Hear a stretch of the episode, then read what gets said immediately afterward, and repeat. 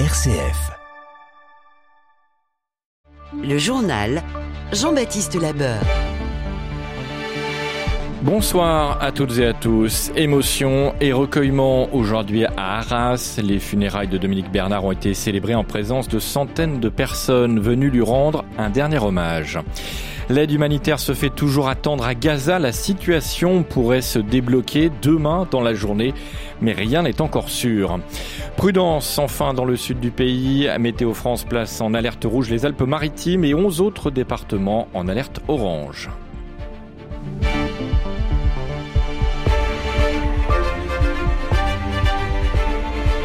Des centaines de personnes ont assisté aujourd'hui à Arras aux obsèques de Dominique Bernard, ce professeur de français poignardé vendredi par un ancien élève lors d'un attentat djihadiste. Le chef de l'État Emmanuel Macron, sa femme Brigitte et le ministre de l'Éducation Gabriel Attal étaient présents à la cérémonie, mais aucun n'a pris la parole.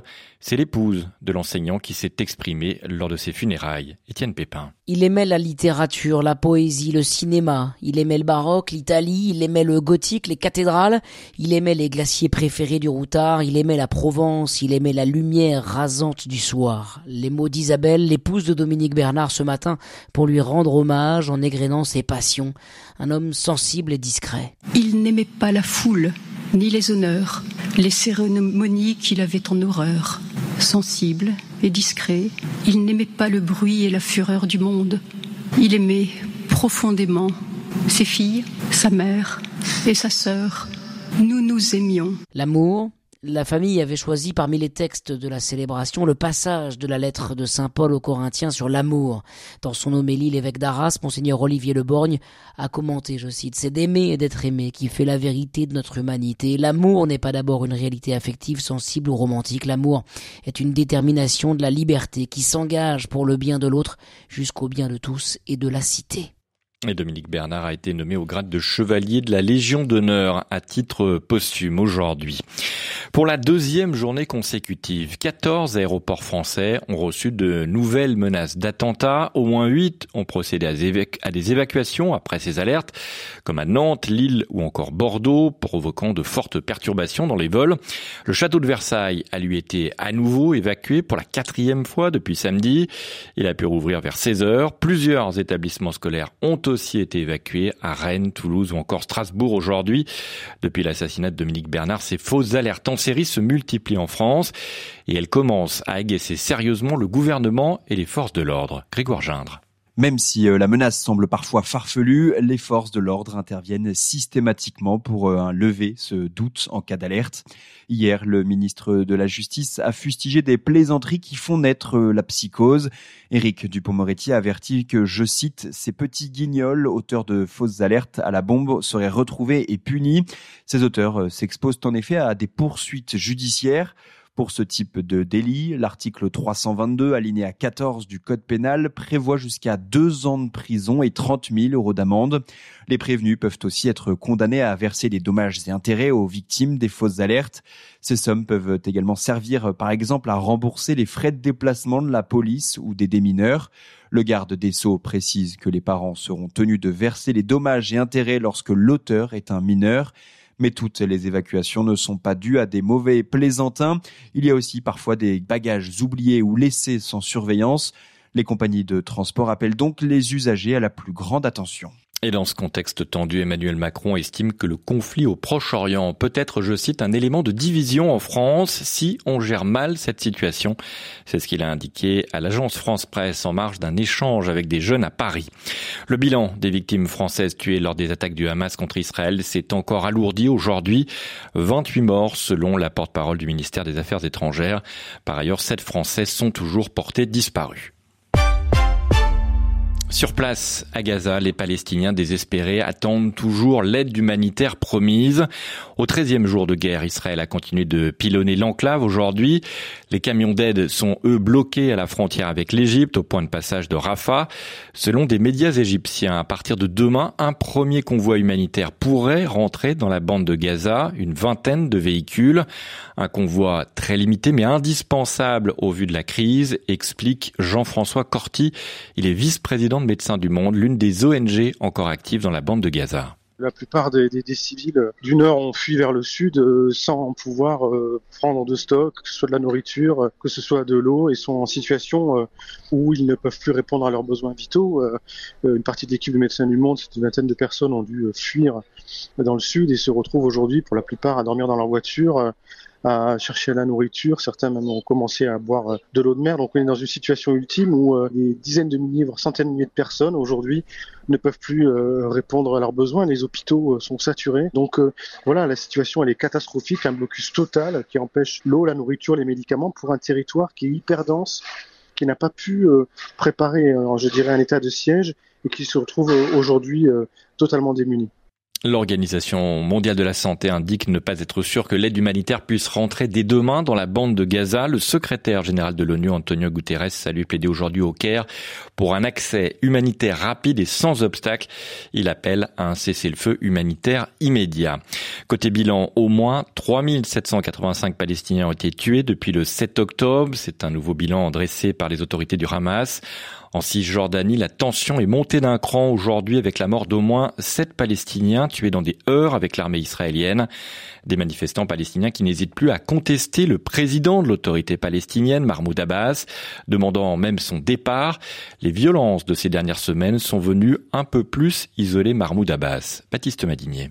Depuis l'attaque, un sentiment pro-Hamas est en train de gagner les territoires de la Cisjordanie. Le peuple veut la chute du président, peut-on entendre à Hébron ou à Ramallah, le cœur historique du pouvoir de Mahmoud Abbas.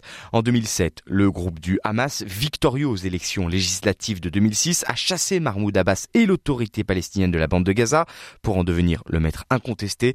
Et depuis 15 ans, le Hamas n'a eu de cesse de saper l'autorité de Mahmoud Abbas, bien aidé par le premier ministre israélien Benjamin Netanyahou, qui a régulièrement humilié le leader palestinien en colonisant la Cisjordanie ou en refusant la solution à deux États défendue par Mahmoud Abbas. Et la marginalisation de l'autorité palestinienne correspond à la lente rupture du dialogue entre Israël et la Palestine.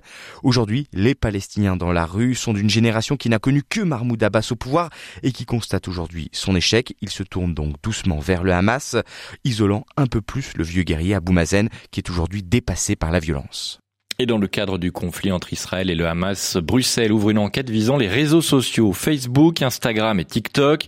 L'Europe réclame des précisions sur les mesures qu'ils mettent en œuvre contre la diffusion de fausses informations et de contenus illégaux après les attaques du Hamas contre Israël. En bref, le Parlement européen a décerné aujourd'hui le prix Sakharov au mouvement Femmes, Vie, Liberté en Iran et à Masha Amini à titre posthume. Cette jeune kurde iranienne décédée l'an dernier après son arrestation par la police pour un un voile mal ajusté.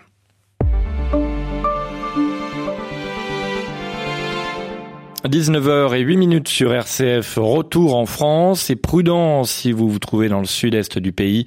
Météo France place les Alpes-Maritimes en vigilance rouge, pluie et inondation à partir de 4 heures cette nuit. D'importantes précipitations sont attendues localement entre 150 et jusqu'à 250 mm sur ce département.